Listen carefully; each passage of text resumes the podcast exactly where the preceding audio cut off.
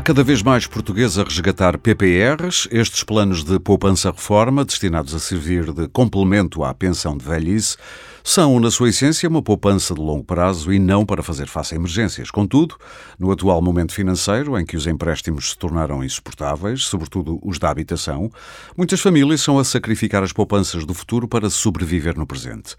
Partir o mielheiro foi assim a tábua de salvação para muitas famílias para cumprirem com as suas obrigações. Primeiro porque os salários não têm acompanhado o custo de vida, a escalada das prestações da casa e a inflação.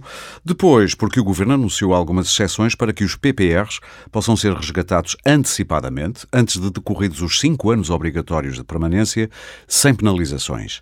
Para amortizar a dívida da casa, habitação própria e permanente, os titulares dos PPRs podem resgatar agora até 5.765 euros das suas poupanças, valor este corresponde a 12 indexantes do apoio social, IAS ou IAS.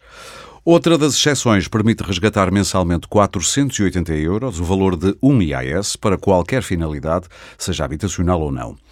As medidas foram bem-vindas, mas não deixam de ser aquilo que parece ser um penso rápido para sarar as feridas financeiras de muitos portugueses.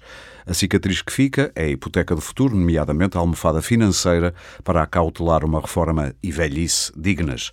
Mas será só a velhice que está em causa quando usamos as nossas poupanças? O que nos espera depois do milheiro vazio? E que soluções têm as famílias, além dos PPRs, para fazer frente à subida da prestação da casa? Conseguiremos estabilizar as finanças para voltar a poupar no futuro, que é já amanhã? Eu sou Aurélio Gomes e hoje no Pode Pensar, o podcast Ideias para Consumir da DEC Proteste, vou refletir sobre estas questões com os meus convidados. Tenho comigo António Ribeiro, é economista e analista financeiro de produtos de poupança da DEC Proteste, e tenho também comigo Nuno Rico, economista e especialista em produtos bancários na DEC Proteste. Começo já por si, António Ribeiro. Que impacto podem ter estas medidas anunciadas sobre o resgate prévio de, ou antecipado dos PPRs para os consumidores que, ao resgatarem antecipadamente os PPRs, estão a pôr em causa, no fundo, o seu futuro em termos de segurança financeira? Sim, é verdade. Eh, de facto, as pessoas viram estas medidas, estas três exceções adicionais criadas para, para este ano, como algo positivo, ou pelo menos vai aliviar o orçamento das famílias Sim. a curto prazo, só que depois as pessoas também vão resgatar o montante que têm no PPR e, portanto, aquela poupança que estiveram a acumular para a reforma uh, vai deixar de existir.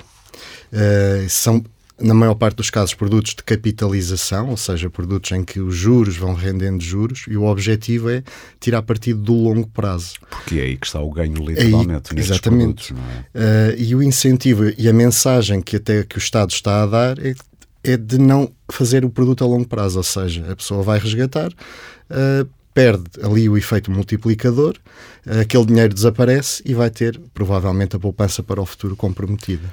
Nuno, eu aproveito já, eh, a área do Nuno é muito, tem a ver com crédito, a habitação também.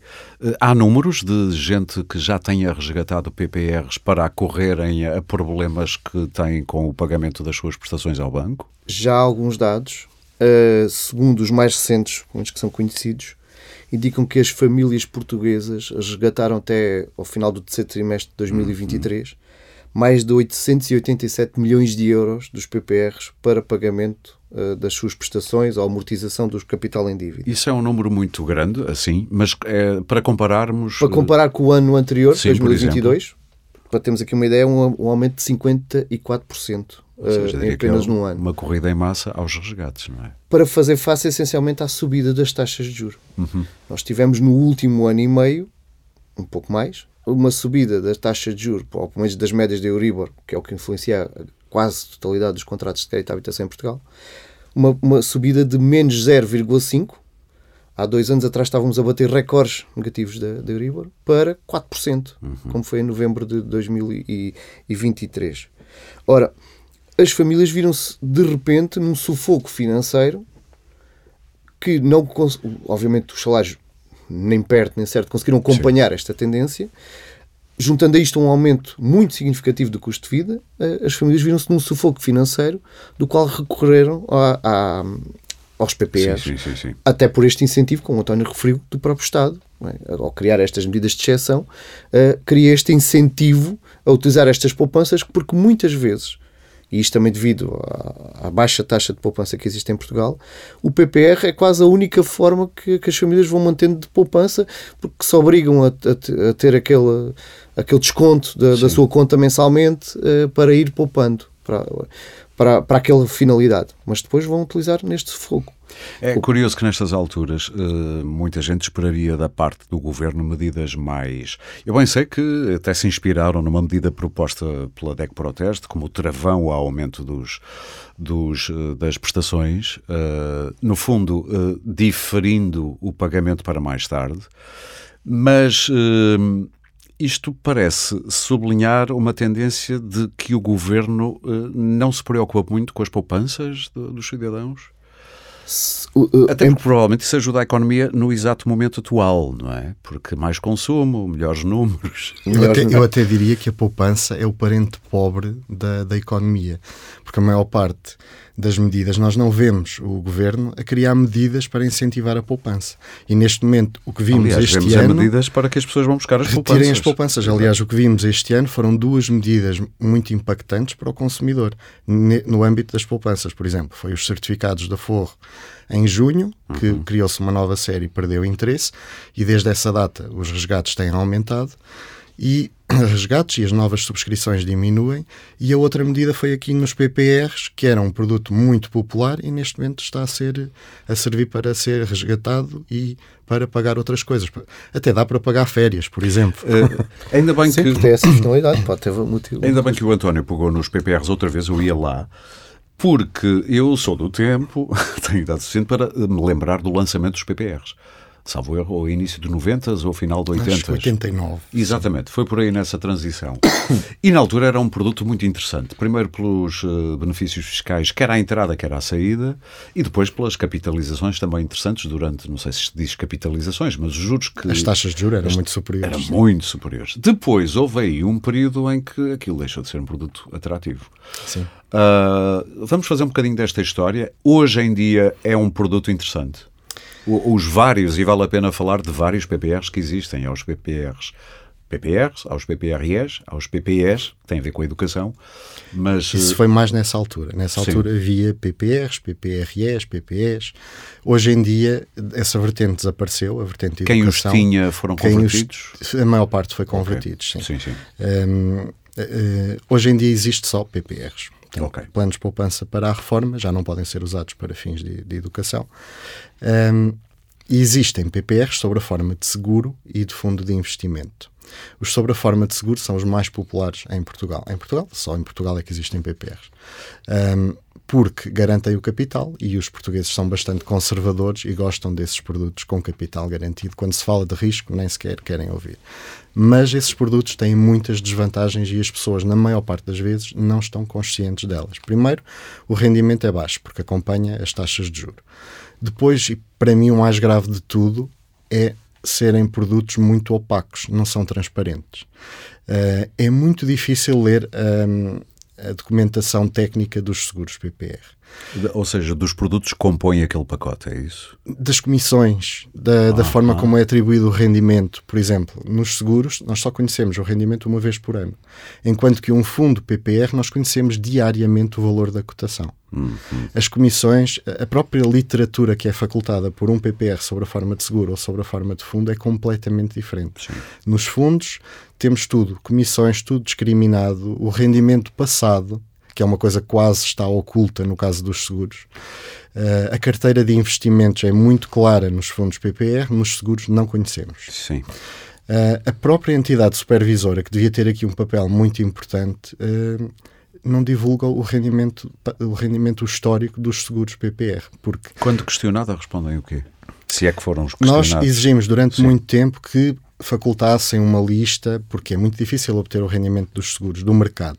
E então eles, há uns anos atrás, passaram a publicar no site o histórico da lista toda dos seguros em comercialização e os que já não estão em comercialização, mas existem, publicaram essa lista com o histórico de rendimento e das comissões. No ano passado deixaram de, de publicar. E porquê? Sem justificação. Uh, eu já perguntei várias vezes, disseram, ah, vamos fazer isso em breve, mas o em breve já vai quase em, há um ano. Uh, uh, eu, suspeito, querer... eu suspeito que seja outra razão. É e eu ia perguntar isso. Qual é a explicação possível para isso? É que o ano 2022 foi muito mal para os seguros. Ah. E parece que há aqui uma forma de encobrir o rendimento dos seguros PPR. Para que não se diga que o rei vai nu, é isso? Mas isto okay. não, é, não, não é de esperar. Estou a rir, não tem piada sim, nenhuma. Sim, e não é de esperar de uma entidade supervisora claro. que deveria fomentar a transparência daquele mercado. E ainda hoje li uma notícia qualquer num jornal que também dizia ou mesmo criticava a mesma situação. Até porque a opacidade, eu vou ser tremendista, mas pode até encapotar fenómenos de mentira, ou seja, as entidades ficarem com ganhos que depois não, não refletem uh, ao consumidor que subscreveu esse produto. Não, não é? E é muito mal para o consumidor, porque não conhece nem o rendimento do seu produto. Está nas mãos completamente. Nem conhece o mercado. Sim, Fica ali, não sabe se é bom ou não. Portanto, o António uh, apontaria para se vai fazer um PPR uh, que, seja um PPR baseado em fundos de investimento? Nós recomendamos o seguinte: quem ainda está muito longe da reforma, portanto, quem tem mais de 10 anos até à reforma, por exemplo, quem, tem, quem está na, na casa dos 20, 30, 40 anos, uh, um PPR sobre a forma de fundo, claramente, não garante o capital, mas investe em ações e o potencial de rendimento é superior. Sim. Quem já está. Há estudos a longo prazo que sim, provam sim, isso, sim, não é? Quando é baseado em ações que, é, sim. o histórico o de rendimento é, quase... Mesmo que aconteçam alguns percalços pelo caminho. Há sempre um ano ou outro claro, em que perdem exatamente. de acordo com o mercado. E nessas alturas é bom não perder a cabeça e não, e não, resgatar. E não resgatar, não faça isso. Deixe, aguente os nervos. Nervos dá-se.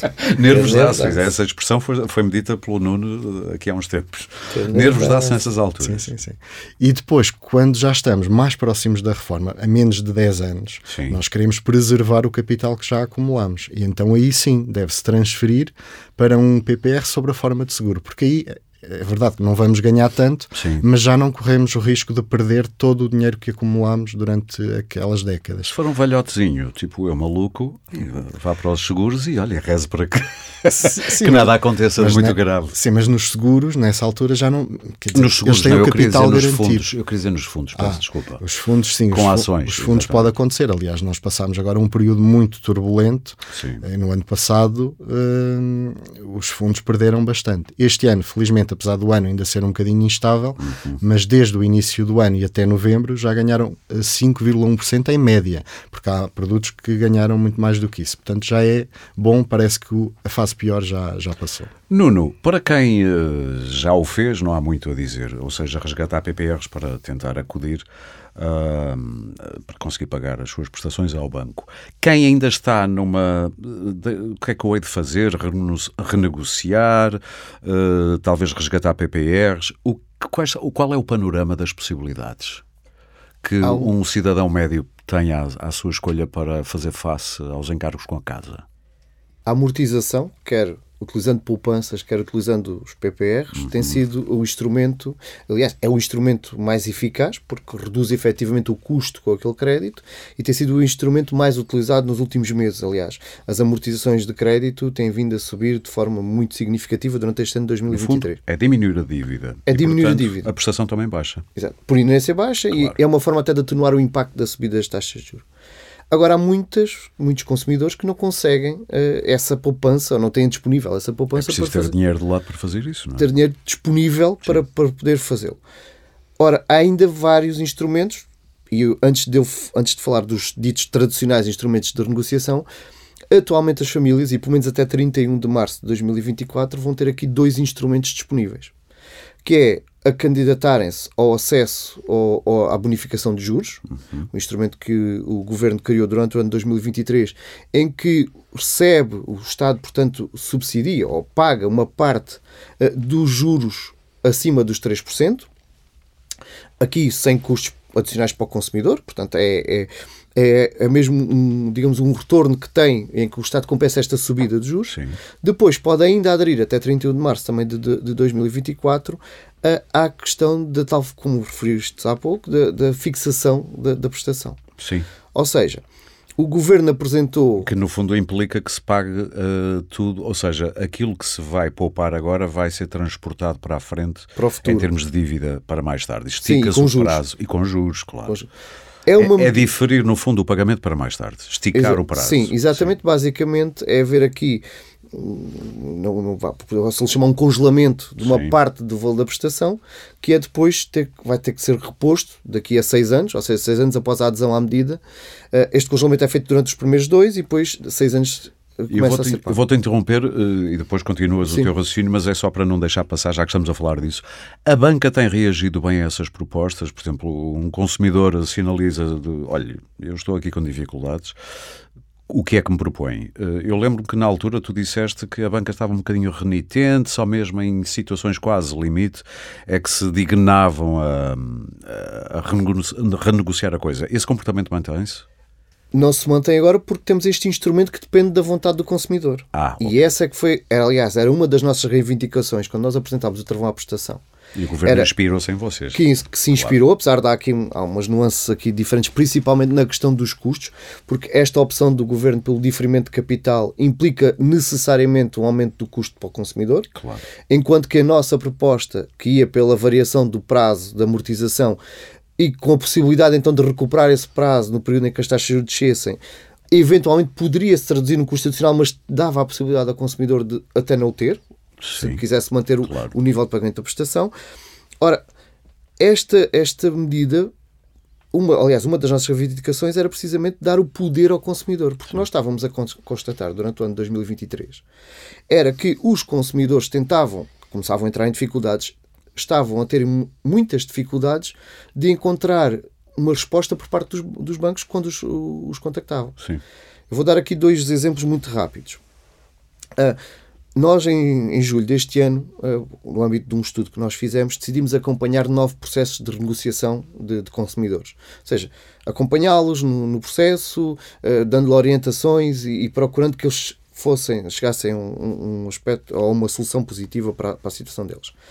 Um dos casos que, que me marcou mais nesta negociação foi o caso de, uh, portanto, de uma consumidora que, com, pronto, com, com, dificuldades financeiras. Estávamos a falar de uma taxa de esforço acima dos 60% Uau. por causa da subida.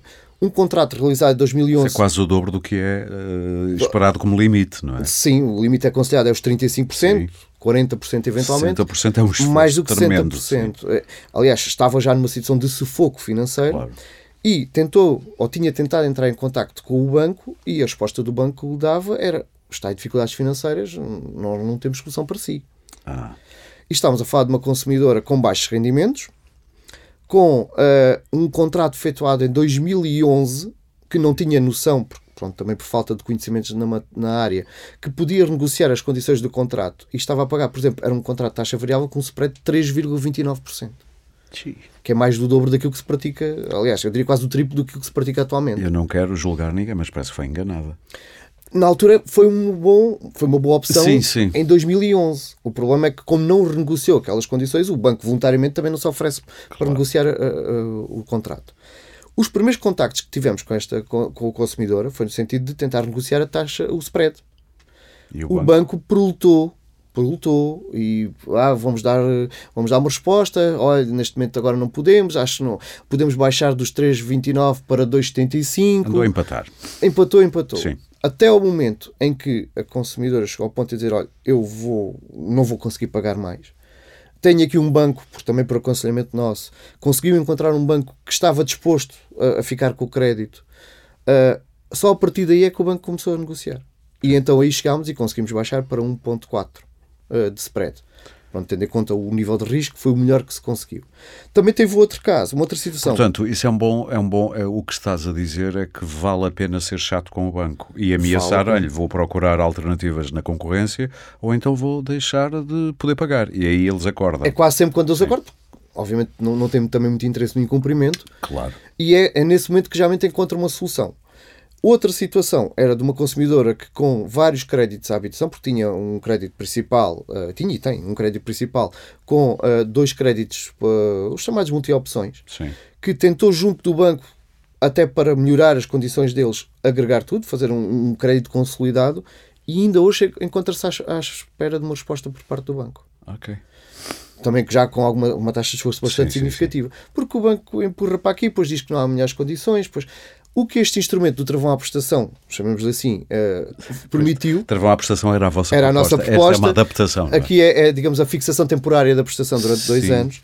Uh, o que este instrumento permite é que o consumidor deixou de estar refém da boa vontade dos bancos. Existe e é basta dizer que quer acionar essa... Quer acionar um mecanismo, Exatamente. obviamente tem este custo. Já agora, porquê é que achas que o Governo não, não pegou na vossa proposta e a pôs tal e qual como ela está? Porquê é que decidiu pô-la adaptada? Eh, consegues perceber a lógica? A, a, lógica foi mais para uh, aqui ir um bocadinho a favor dos bancos, porque aqui permite que os bancos até tenham um ganho adicional com a proposta. O António Costa já ouvi dizer que a função de um governo é perante e eu percebo, faz sentido em abstrato, perante interesses uh, opostos, estar ali no meio algures a tentar satisfazer uma parte e outra. E achas que foi isso que fez? Ou seja, Sim. pegou numa boa ideia que era a vossa, mas que na, na, na perspectiva do governo estava muito virada só para o consumidor e decidiu contrabalançá-la com alguma coisa para os bancos, é isso? Sim, neste caso, dando esta hipótese, então vai ter um, vão ter um rendimento adicional para quem der à medida. Sim que é pelo diferimento do capital, uma vez que depois vai. Sim, sim, sim, sim. Mas por um lado também permite até ao consumidor, e por isso é que nós temos estado a aconselhar uh, quem nos contacta por causa desta medida, que se efetivamente tem uma taxa de esforço elevada, uh, poderá, mesmo tendo o custo adicional, poderá ser o tal custo de oportunidade claro. de conseguir agora continuar a pagar o crédito. Portanto, antes de pensar imediatamente em resgatar um PPR, olhe bem para as opções que tem, Sim. que foram aqui elencadas. Sim. E, e tem mais, e... tem as clássicas. Tem, pode tentar um, um alargamento do, do prazo, Sim. pode tentar um diferimento de capital, um período de carência também. Uh, pode também procurar uh, renegociar o spread. Muitas, ainda existe cerca de 20% dos contratos de crédito à habitação, por exemplo, tem um spread acima dos 1,5%. Quando hoje em dia pode baixar um pouco. Pode sempre baixar sim, e isso sim, traduz-se em uma efetiva poupança para o custo. Uh, e pode até pensar noutras opções, como uma taxa, de uma taxa mista, com um período inicial de taxa fixa, que estão a aparecer propostas muito interessantes no mercado atualmente. Claro. Nós vamos ver, já, já volto a ti até para falar, por um lado, da iliteracia financeira que existe em Portugal, isso é uma reflexão para os dois, e depois, mais tarde, até perspectivas para 2024. Já ouvimos a Lagarde falar, já ouvimos Centeno falar um pouco mais otimista, mas já lá vamos. Em relação a instrumentos de, de poupança, nós temos estado a perceber que há muita gente a resgatar, e isto agora estou a falar com o António, eh, a resgatar PPRs, para, lá está, acudir ao fogo muito rapidamente. Isto leva-nos a um problema que é eh, o quase desaparecimento de almofadas financeiras para períodos posteriores, nomeadamente a velhice ou doença, o que for. primeiro, olhando para o tipo de salários que temos em Portugal, para o tipo de rendimentos, as pessoas que perderem estas almofadas, António, vão poder refazê-las facilmente? Vai ser muito difícil. um, neste momento, uh, com, com, esta, com este resgate do, do produto para aqueles que tinham, porque nem toda a gente também claro. consegue ter PPRs, o que vai acontecer é que estiveram ali a milhar durante uns anos e agora vão resgatar, vão ficar sem essa almofada financeira. Eh, eu vou pegar nos dados, nas previsões do Aging Report da Comissão Europeia, que diz, ou faz, são umas previsões do que vai acontecer às pensões nas próximas décadas.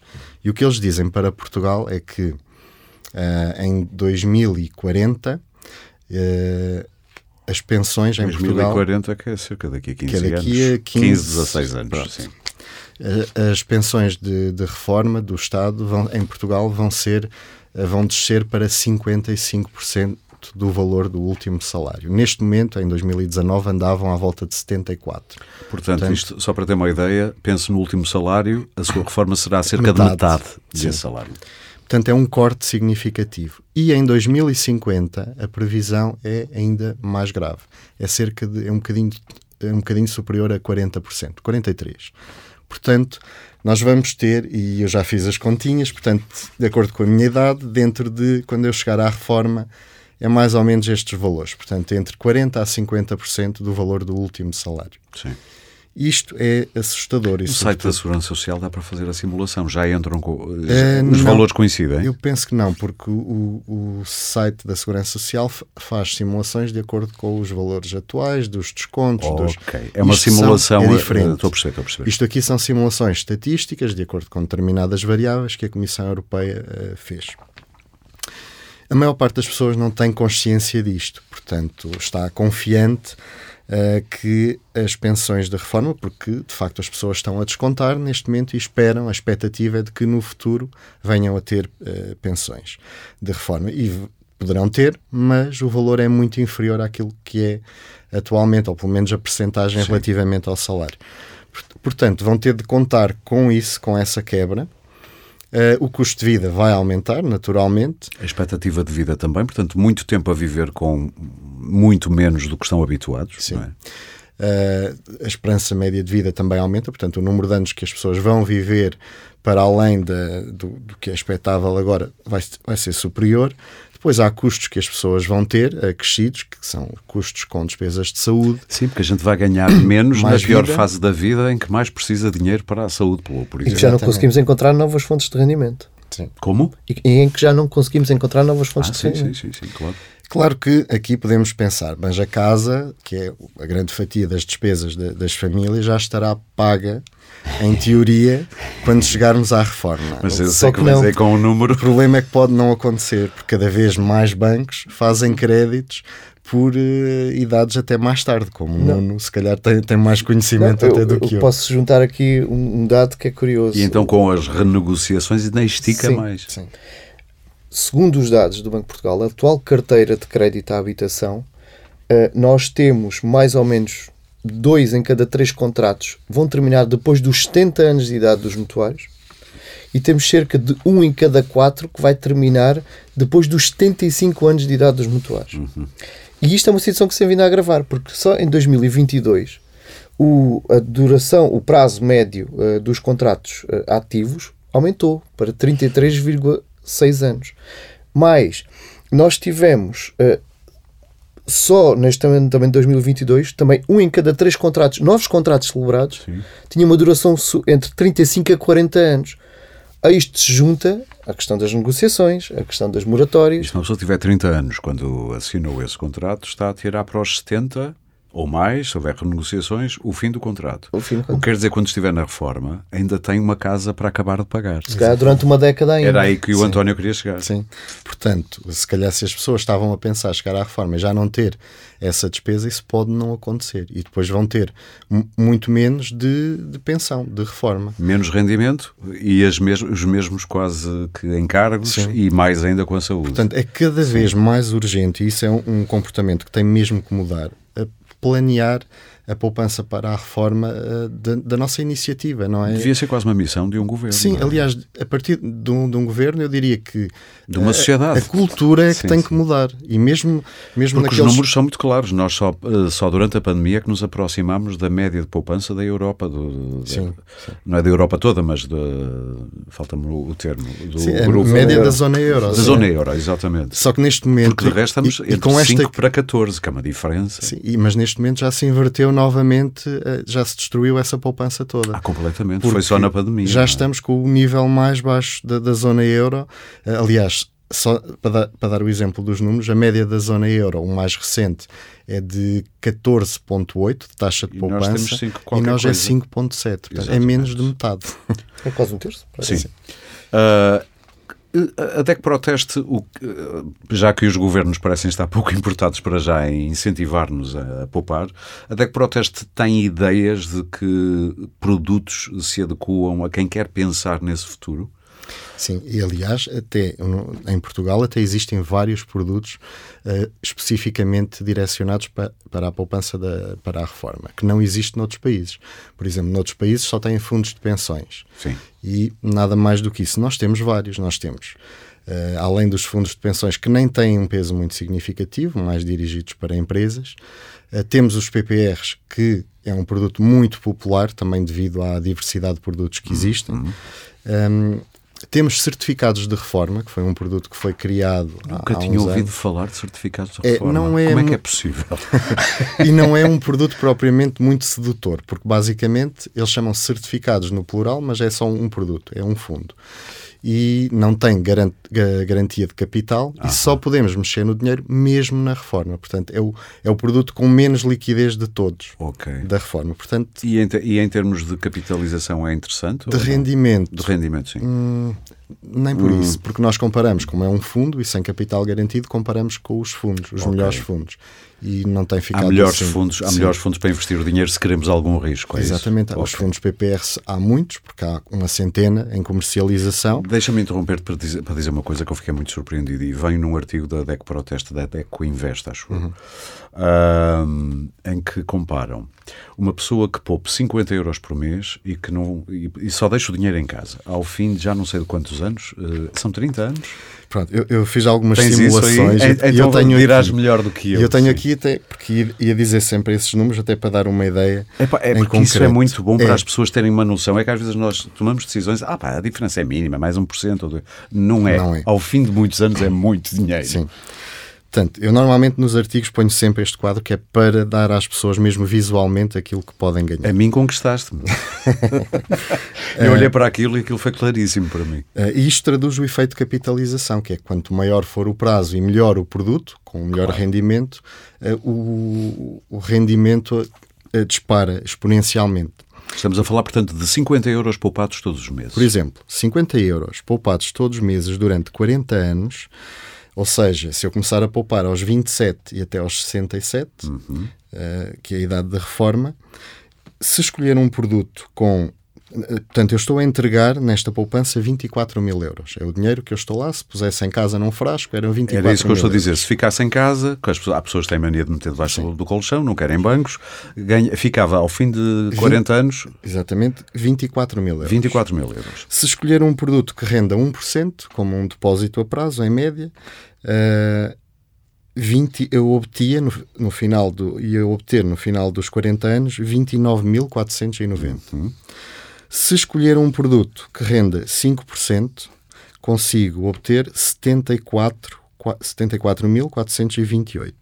E se encontrar um produto que renda 10%, isto não é utópico, eles existem. Existem, sim. Eu consigo obter 279.730 euros. Ou um seja, dinheiro parado, 20 e poucos. 20, eu, eu transformei 24 mil euros em, 270, em quase sim. 280 mil. Vamos pensar que não temos a sorte dos 10%, mas os 5 são possíveis. Cinco... Há aí muitos fundos, sim, sim. Uh, fundos, quer dizer, até PPRs, baseados em fundos, sim, sim. que conseguem essa taxa. Sim, normalmente os fundos PPR, uh, o rendimento anda ali entre os 5% e os 10%.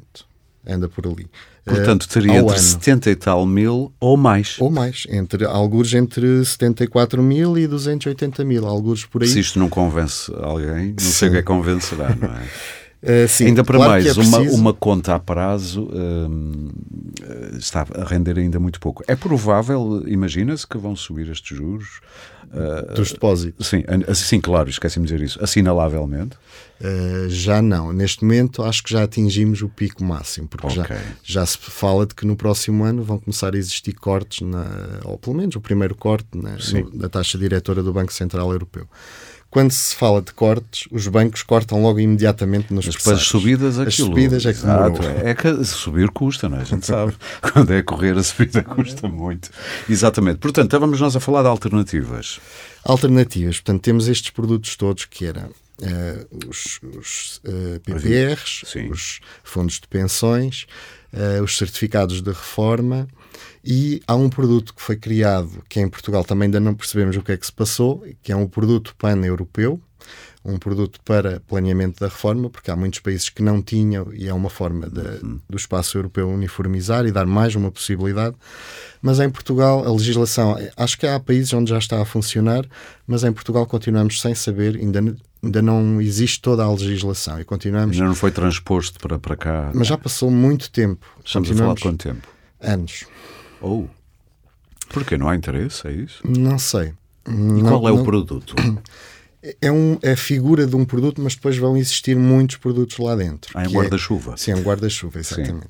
É, é o PEP, é um produto europeu, produto pan-europeu para a reforma, não, sim, não sei sim, exatamente sim, sim, a sigla. Um, mas de facto estamos com muita expectativa, porque em teoria pode ser interessante, mas uh, tem a vantagem de podermos subscrever noutro país uhum. qualquer uh, transferir para outro uh, de outro país. Portanto, a concorrência será enorme. E a concorrência também com estes produtos nacionais vai aumentar. E seria comercializado onde? Em bancos? Pode ser comercializado por bancos, por seguradoras, portanto, por ah. qualquer instituição financeira. Será que em Portugal não, não queremos essa concorrência?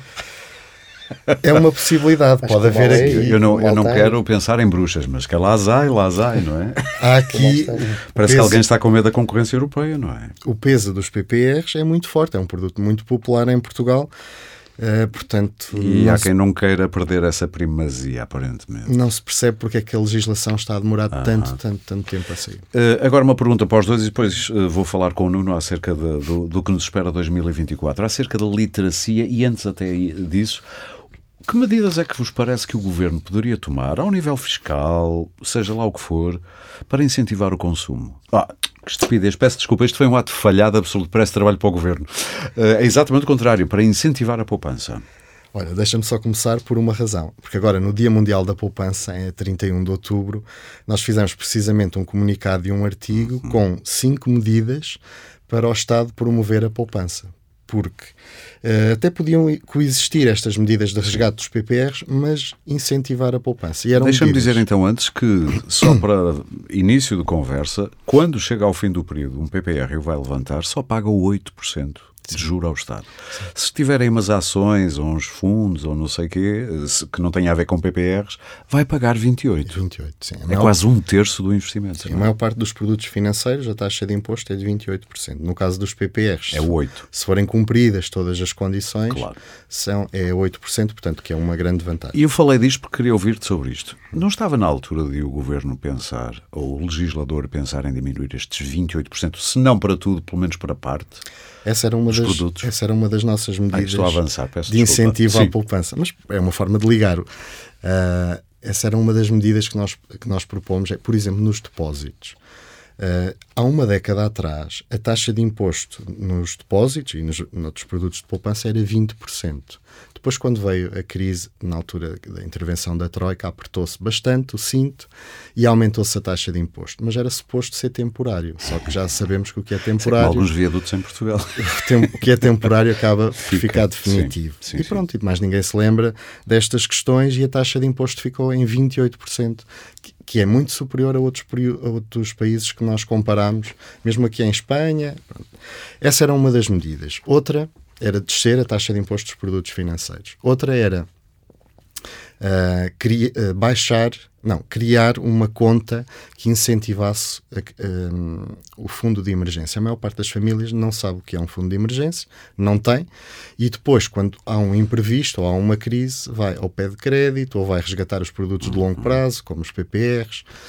Uh, e, portanto, se as famílias fossem incentivadas a criar um fundo de emergência, e a nossa sugestão foi uma conta poupança que até um determinado montante, por exemplo, não pagasse imposto.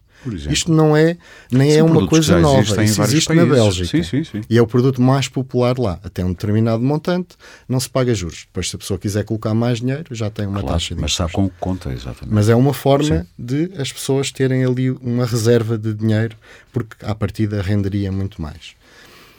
Um, Outra, outra medida foi reestruturar os produtos de dívida pública. Já falámos disso num, num outro episódio do Sim. podcast, mas, por exemplo, neste momento os certificados rendem 2,5%, que é o produto que tem da dívida pública que tem mais liquidez. Uma obrigação do Tesouro que tem menos liquidez, que só pode ser uh, transacionada em bolsa e tem comissões, rende menos. Isto não faz sentido. Se tem mais risco, claro. deveria render mais. Os próprios certificados do Tesouro, que é um produto intermédio aqui entre estes dois, que não têm liquidez no primeiro ano, rendem menos de 1%, 0,5% no primeiro ano, portanto, não rendem quase nada, aliás, estão a morrer praticamente. E olhando para o espectro partidário, vês algum partido, uh, não quero que me fales partidariamente, sim, sim. mas vês o assunto a querer ser debatido? Não. Aliás, eu não vejo nenhum partido. Nós mandamos o, o comunicado para todos os, os partidos políticos e para o governo, para o Ministério das Finanças, eh, antes da, do debate do Orçamento de Estado e não vimos praticamente feedback sobre estas questões. Parece que ninguém se preocupa com. Daí eu dizer que era o parente pobre, eh, a questão da poupança. É, completamente. E ninguém se preocupa com isto. É, Claro que é muito mais fácil promover o consumo, porque o consumo à partida gera aumentos na, na economia, mas depois as pessoas. Ajuda ao PIB, ajuda é ao sempre PIB um número e os bonito números para que são apresentados, claro. Exatamente. Mas depois as pessoas pagam as suas contas é com o dinheiro que têm, que recebem. E aí depois são as poupanças que salvam as famílias. Nós temos um português que sabe perceber estes produtos que estivemos aqui a falar. Eu, eu às vezes percebo que há pessoas quando a gente diz, ah, quando resgatares, isso, resgatar? O que é resgatar? Ah, pois lá estou eu a falar com uma linguagem que acho que toda a gente percebe e afinal muita gente pode não perceber coisas tão simples como resgatar um produto, ou seja, ir lá e levantá-lo.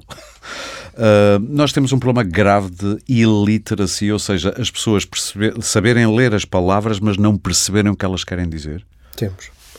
Um, um problema bastante grave, aliás, ainda muito recentemente, já durante este ano de 2023, uh, um estudo da OCDE demonstrou que Portugal está no último lugar em termos de literacia financeira uh, no grupo dos países que compõem esta organização. E com a complexificação cada vez maior dos produtos financeiros, isto tende, imagino que no futuro, a ser quase mundos separados em que nós nos entregamos nas mãos de quem decide estas coisas porque não percebemos nada do que estamos a... Sim, e depois acontece e potencia situações de os consumidores serem enganados porque subscrevem determinado tipo de produtos com uma expectativa, ou pensando, ou confiando no, no, na instituição ou pessoa que o está a vender, uh, e que depois são. Uh, eu até imagino que muitos bancos nem façam, não vou, vou fazer-lhes essa justiça de propósito, mas imagino que seja difícil ter um especialista que perceba bem o, o, a pessoa que tem à frente e que depois perceba tão bem dos produtos que tem disponíveis para perceber uh, em todos os balcões ter um especialista deste é difícil, imagino. Até o pode ter, mas depois há outra questão por trás que é a questão dos objetivos.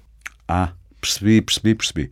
Meu Porque- caro, se queres receber mais X por mês, tens que atingir os objetivos de vender este produto. E, portanto, que, tens que vender este produto porque é o produto que está em campanha, Sim, porque sim, é o sim, produto que se calhar dá mais rentabilidade ao, ao banco e mesmo que seja um produto totalmente desadequado àquilo que é as necessidades ou interesses do próprio cliente. Portanto, nós temos todo o interesse em tentar perceber um pouco mais destas coisas para não Temos. ficarmos nas mãos dos outros. E isso era das medidas, falando aqui de medidas para o futuro, para evitarmos este tipo de situações, algo que eu pessoalmente defendo já há, há muito tempo é que a educação financeira devia de começar na escola primária. Sim, sim, sim. sim. O Reino Unido está a fazer isso, já há alguns As anos aulas esta de parte. cidadania seriam um palco perfeito para umas luzes dessas coisas, pelo menos para início de conversa, não é? Eu Para penso que que já Cidadania é também isto. Eu penso que já existe no secundário É? um- uma cadeira Ok. de cidadania, mas segundo o que também me disseram, não conheço, mas é um módulo muito pequeno. Portanto, é- Sim. não é. E é no secundário. Sim, já não já é- estamos não- a falar não é numa outra fase. muito significativo. Mas isto é cidadania no seu melhor, não é? Eu perceber o que é que estou a contratar com uma. e que tem a ver com o meu futuro, por exemplo, em termos de E dinheiro. começar mesmo das Claro. crianças mais pequenas, a dar conceitos básicos de poupança, de, de como é que, quais são as características do, do. Obviamente não vamos falar de fundos de investimento de uma criança de 6 a Sim, 7 anos. claro, Mas obviamente. podemos falar o que é que é poupar, o que é que é poder amealhar, qual é o conceito de conseguir ter um o porquinho, ver o porquinho mealheiro E engordar. não é difícil, às vezes, explicar conceitos complicados como o que é uma ação de uma empresa, o que é que isso Sim. representa. Às vezes, até com brincadeiras, isso é muito fácil Sim. de explicar, porque na verdade não é difícil. E até, até medidas, por exemplo, Sim. para aumentar a, e incentivar a natalidade. Não se poderia oferecer um produto de capitalização. Desde, de- desde mais tenra idade, as famílias e as crianças iam passar a ter contacto com um produto que aos poucos iriam descobrir o que era. Tem que haver, eh, diria, vontade política Sim, para, sim. para que esse seja um objetivo, um desígnio, se quiser, nacional. Vamos olhar para o futuro. Christine Lagarde, que tem sido as mais renitentes em querer baixar as taxas diretoras, ahm, já tem mantido, chamemos-lhe em platô, eh, as taxas Euribor, eh, não se quer comprometer muito para o futuro. Centeno, o, o governador do Banco de Portugal, foi um bocadinho mais otimista, já dá um horizonte aí talvez do primeiro semestre. O que é que tu, Nuno Rico, eh, consegues ver daqui? O que é que te parece que vai ser 2024? Bom, estamos naquela altura do ano muito propícia a estas projeções Sim. Que geralmente estão mais ligados ao tipo de ciências esotéricas e que exigem o tipo de, de auxiliares como uma bola aqui de cristal. Sim, e dizer que Marte está retrógrado, seja lá Pois. o que isso for, não é? Seja o que isso for, e que neste momento Júpiter está na, na casa de, Sim. que seja. Eh, o que nós podemos trabalho. Eu não te peço que faças futurologia. Sim, sim. É com os dados que temos, o que é que te parece que poderá ser o cenário? E estou a falar a seis, sete meses, não é mais, não é? Porque aí não vale a pena estarmos a. Sim, sabemos não dá como é que vão evoluir os conflitos que temos. Portanto, há muitas, há muitas variáveis. Muitas variáveis, aliás, os últimos anos, eu diria basicamente desde a entrada desta última década, uh, tem sido pródiga em exemplos como o, tudo muda de um momento para o outro e todo o contexto económico nós pensaríamos muda. Aliás, acho que estamos. Como é que eram a... as leis de Murphy? O que tiver a correr mal vai correr pior, ou é essa uma coisa, pior. não é? E é o que tem é, acontecido. Eu aqui até... Desde o subprime que não tivemos quase descanso. Sim, já estamos numa fase que aquilo que eu chamo as economias das crises, que é, vamos vivendo de crise em crise. Uhum. Vamos tendo uma crise, recupera-se e depois vai-se para a crise seguinte. Um, eu acho que até nos tempos atuais podemos utilizar aquilo que, utilizando aqui até para um, toque, um toque um bocadinho de humor, daquilo que é a gíria futebolista que se diz que é o que hoje é verdade, amanhã é mentira. Sim. Uh, portanto, uh, é difícil prever os contextos ou o que é que se pode. E os nós, economistas, e tem, tem, o meu colega também é, é economista, uh, se, a nossa função é tentar fazer algum tipo de projeção com base na informação que temos hoje, ao dia claro. de hoje. E como todas as fotografias, eh, é, pode-se mudar hoje, não é? É hoje. Pode, amanhã já temos uma conversa Sim, completamente claro, diferente. Claro. Ora, em termos das taxas de Salvaguardado mercado, isso. Salvaguardado isto, a projeção é que ao que indica, já começa a haver uma tendência de descida das taxas de juros no mercado. Uh, não teremos atingido aqueles picos uh, como se foi, chegou em 2008, acima dos 5% no caso da Euribor, que é que influencia os créditos à habitação. As, as médias de Euribor já estão, agora desde de novembro, a começar a descer uh, devagar, mas já ainda não dá bem para perceber se é mesmo uma tendência definitiva, se é apenas aqui um momentâneo, se há aqui apenas um pequeno alívio para uma posterior subida, mas o que os indicadores nos demonstram é que é possível que haja já mesmo aqui uma tendência. Porque os impactos desta política. Sim, parece estar convencido disso. Pelo menos no que vai dizendo. Sim, começam mesmo a haver alguns sinais significativos. Eu, também parece que Centeno é daqueles que acredita que eu posso interferir com perspectivas logo e percepções e isso também muda a realidade. Sim, sim há a teoria das expectativas sim, sim, sim, e, sim, e pronto. E depois, geralmente, o, o, português nisso, em geral, é um bocadinho mais otimista. Tanto é pessimista como é mais otimista. Pois às vezes o que acontece é Somos de extremos. Os extremos e depois muitas vezes o choque com a realidade é, violento. Uh, indica então que teremos aqui já uma tendência de descida das taxas de juros. Contudo, não se perspectiva para já uma descida muito significativa. Ao contrário daquilo que aconteceu em 2008, em que de repente num ano passámos de 5% para 1%, é que já nos esquecemos desses, desses, tempos em que andamos a não pagar juros ou, ou juros não, muito baixos. Sim, e depois até que entramos. E isso entrou no nosso normal, esse é que é o problema, é que as pessoas achavam sim. que aquilo era normal e não era. Mas sim. também ninguém lhes dizia que não era não normal. Não era normal.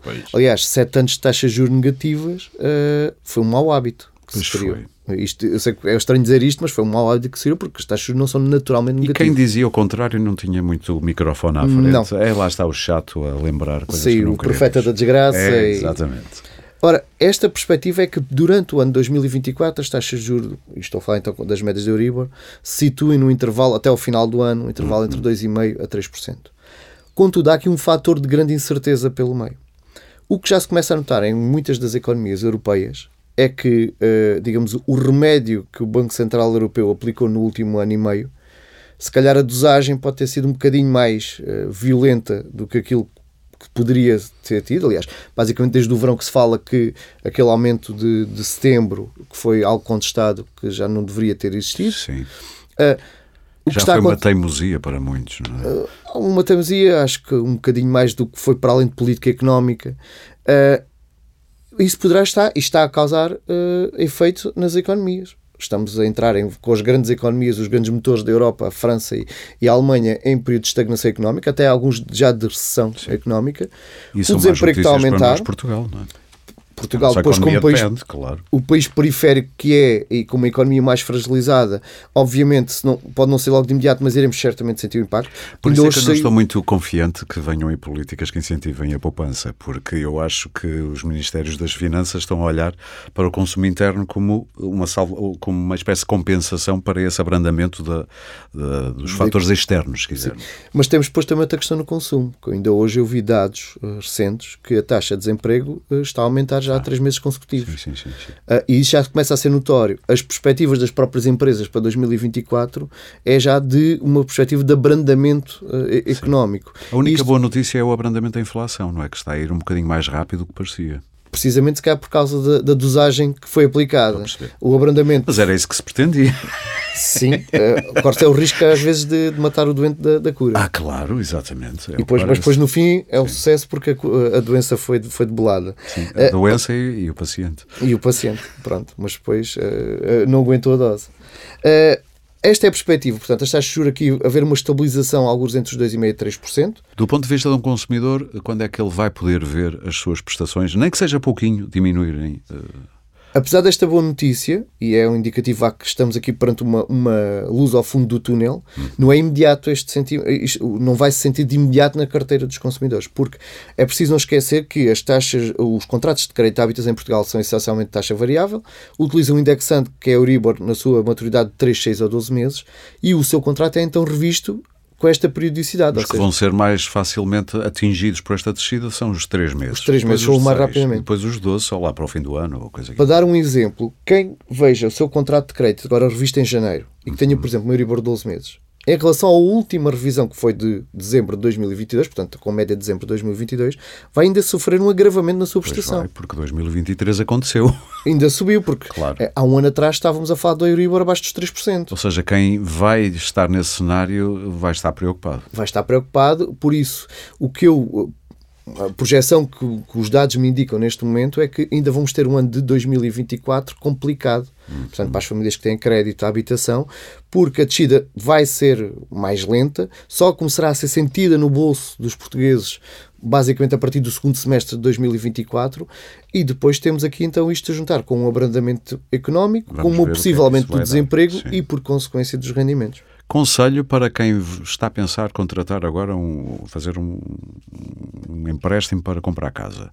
Que tipo de, de contrato é fazer com o banco? Taxa variável, taxa fixa, isso variável revista há quantos meses? Qual seria a escolha certa da EcoProteste, digamos a assim? escolha acertada. A escolha Atualmente, acertada. E, e, mais uma vez então, salvo que estamos perante a informação que, está, que claro, estamos hoje. Estamos a gravar, já agora ah. até digo, eh, na véspera do inverno, acho que é, vi, é 21, não é? Sim. Eh, estamos a gravar a 20 de dezembro de 2023. A esta, a esta data... A esta data, existem neste momento, e perante aquilo que é as projeções da Euribor para o, para o próximo ano, estão a, a serem comercializados, estão a ser comercializados no mercado português propostas muito interessantes, por exemplo, de taxa mista. Isto quer dizer o quê?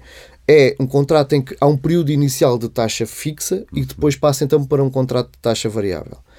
Neste momento, um contrato de taxa mista em que o período de taxa fixa permite obter uma taxa inferior à média de Euribor, poderá ser uma opção interessante de se considerar.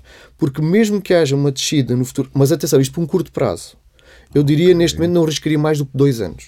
a realidade anda muito nervosinha e muda muito facilmente e, portanto, vamos ter prazos mais curtos. Um é? prazo mais curto porque será aquele prazo em que mesmo que haja aqui uma descida mais significativa da taxa de juros, pelo menos este primeiro ano eventualmente compensa okay. uh, esta... E estamos num período de instabilidade, portanto não sabemos bem como é que vai evoluir. Se as famílias querem, digamos assim, salvaguardar uh, destas oscilações dos humores da, da Euribor... Taxa fixa.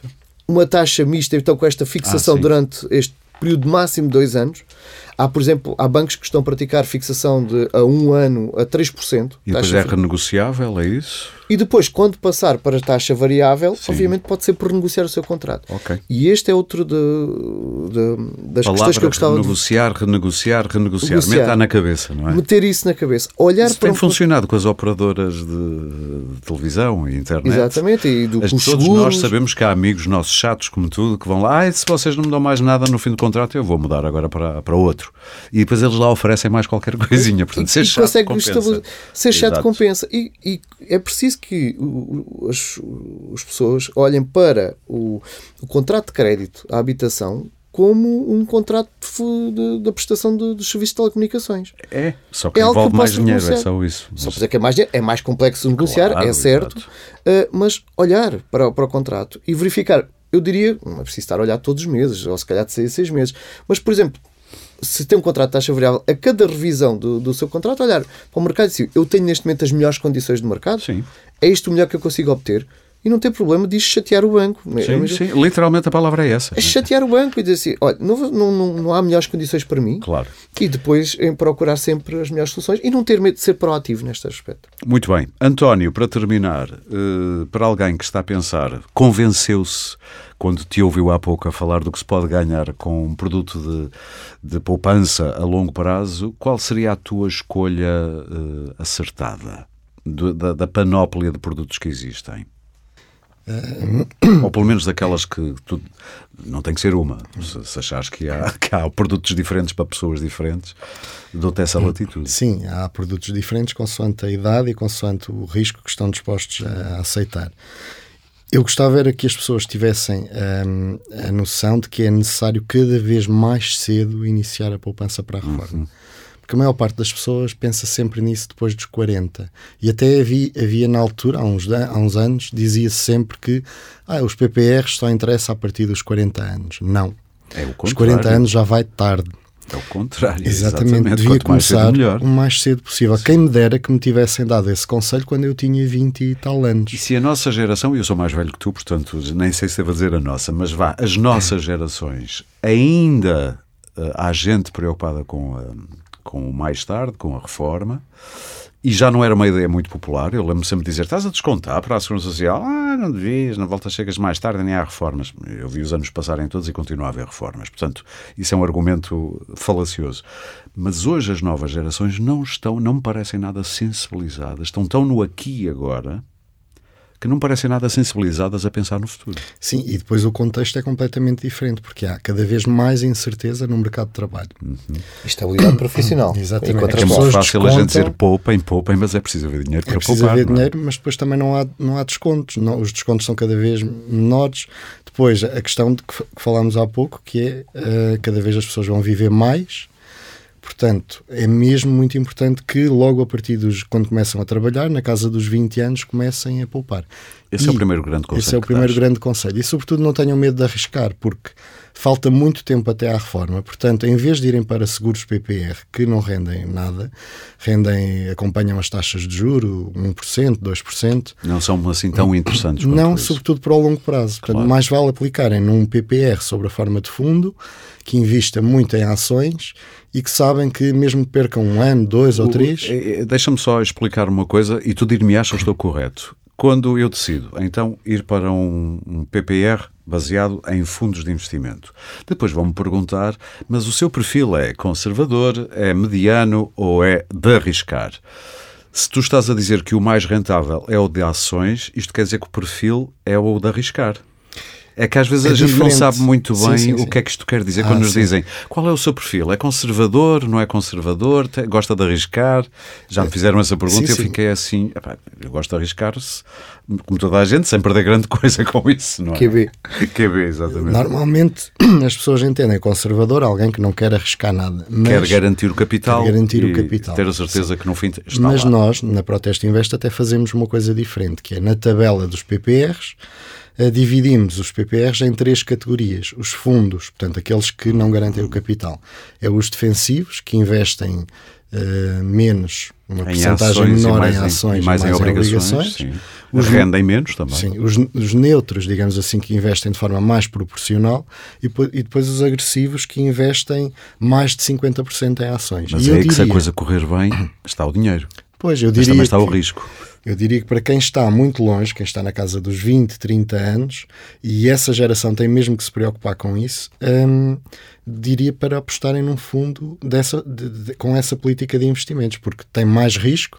Com mais ações, portanto, no Com pacote. mais ações, mas aquilo funciona como um fundo de investimento normal. Sim, sim, sim. E as pessoas investem em fundos de investimento. Portanto, a única diferença é que é um produto com um bocadinho menos de liquidez, porque não podemos resgatar assim de, de qualquer maneira mas também temos benefícios fiscais, por isso, uma taxa de imposto muito mais baixa e permite-nos acumular uma poupança com pequenas quantias, com 20 ou 50 euros todos os meses, conseguimos criar esse, esse complemento. E volto a lembrar que, para usar um, jargão que vocês conhecem tão bem, quando o produto chega à sua maturidade e eu posso resgatá-lo, ou seja, quando eu posso no fim levantá-lo, sem penalizações, só vou pagar 8% ao Estado, enquanto Exatamente. que se estiver num fundo de investimento normalíssimo, vou pagar 28%. não é? Sim. Eu só queria pegar aqui. Há um Para ano, terminar, sim, sim. Há um ano atrás fizemos um estudo estatístico sobre as pessoas que estavam a programar a reforma e também sobre aqueles que já estavam na reforma e como é que estavam de acordo com o planeamento que fizeram. E tivemos conclusões muito interessantes em Portugal. Uh, apenas 39%, claro que isto é do universo inquirido, não é Sim. os portugueses todos, mas apenas 39% estava a preparar a reforma. A maior parte continua a negligenciar. Uh, a, idade de a idade com que as pessoas começam a planear a reforma é aos 42 anos. Uh, depósitos e PPRs são os mais comuns para planear a reforma. Depósitos que são produtos que, que não rendem durante nada. muito tempo não rendiam e, nada. E ainda agora rendem menos do que muitos outros produtos. No grupo dos países deste estudo, os portugueses eram os mais conservadores. 68% eh, não conhecia o valor da pensão que, que vão receber. Parece que há uma negação de, desse futuro que ninguém gosta de enfrentar, Sim. que é o da velhice, eu percebo, mas parece que há uma negação até muito tarde, não é? E depois, portugueses eram os que mais desejavam a reforma antes dos 60 anos. Ou seja, eu não quero pensar nela, nem quero contribuir para ela, mas quero-a mais cedo. Quero-me reformar mais cedo. Exato. Portanto, os três erros que nós detectamos eh, que são graves em Portugal é começam a poupar muito tarde e negligenciam a poupança para a reforma. Depois é o excesso de conservadorismo na escolha dos produtos financeiros. Sim. E por fim é poupar muito pouco. E aqui eu, eu faço publicidade a, um, a, uma ferramenta que temos no site, no site da Proteste Invest. Comparador? Ah, temos várias. Uma okay. delas é o comparador Sim. de PPRs, o ganho mais no ppr.pt. Que vale a pena usar para, para, para ver em situações práticas. Sim. Que as pessoas têm um PPR, vão lá, escolhem e comparam com as nossas escolhas acertadas e veem se vale a pena transferir claro. ou não. Mas temos outra, que é quanto é que devem poupar uh, mensalmente para o PPR. E isso é que as pessoas, se forem fazer o cálculo, vão ter uma surpresa enorme. Porque não é preciso assim tanto? Não, é o contrário. Ah, é preciso muito. É preciso mais, porque normalmente eu não vou. Ah, é uma surpresa má. má. Eu pensei que era boa. Porque, porque eu acho que se eu fizesse aqui a pergunta, para quem tem PPR, quanto é que normalmente aplica? E as pessoas dizem 50 euros, 100 euros. Só que começam muito tarde a poupança e, portanto, para chegar àquele valor em que lhe permite o mesmo nível de vida a que estão habituados com o salário atual, precisam muito mais do que isso. Muitas ou vezes, então tinham começado mais. muito mais cedo, logo aí aos 20 e poucos, quando começaram a trabalhar, ou então, quanto mais tarde, mais têm que todos os meses pôr de lado para Exatamente. chegar a um valor que se, que se veja, não é? No e eu já fiz o exercício que é de mudar a data do começo da poupança, por exemplo, 25 anos, Sim. e aí percebo que o que eu deveria ter poupado era aquilo que eu estou efetivamente a entregar agora, só que eu agora já não tenho 25 anos. Pois. Portanto. Meus caros, isto era um assunto que ainda. Eu ainda tinha aqui perguntas, mas já, já vamos com mais de uma hora. Uh, Agradeço-vos muito, desejo-vos boas festas. Eu sei que isto depois vai ser ouvido noutras alturas do ano, mas nós estamos a gravar pouco antes do Natal 2023 e, um bom ano. e muito obrigado mais uma vez aos dois por esta importante reflexão e também a quem nos esteve a ouvir do outro lado. Quem quiser saber mais sobre este tema pode consultar o site da DEC Protesta em dec.proteste.pt como dizia aqui o António, há lá muito que ver e é deco.proteste.pt barra investe. Aí vai lá ter exatamente uh, várias ferramentas. Pode consultar conteúdos de especialistas sobre investimentos, poupanças e, e reforma.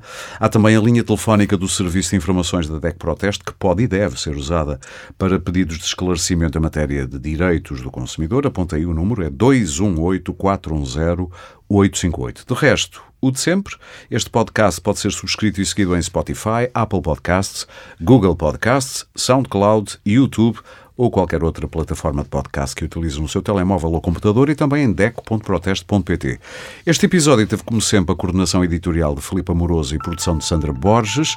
O som é da Índigo, com a sonoplastia de Guilherme Lopes. Eu sou Aurélio Gomes e o Pode Pensar da DEC Proteste regressa em breve com mais ideias para consumir.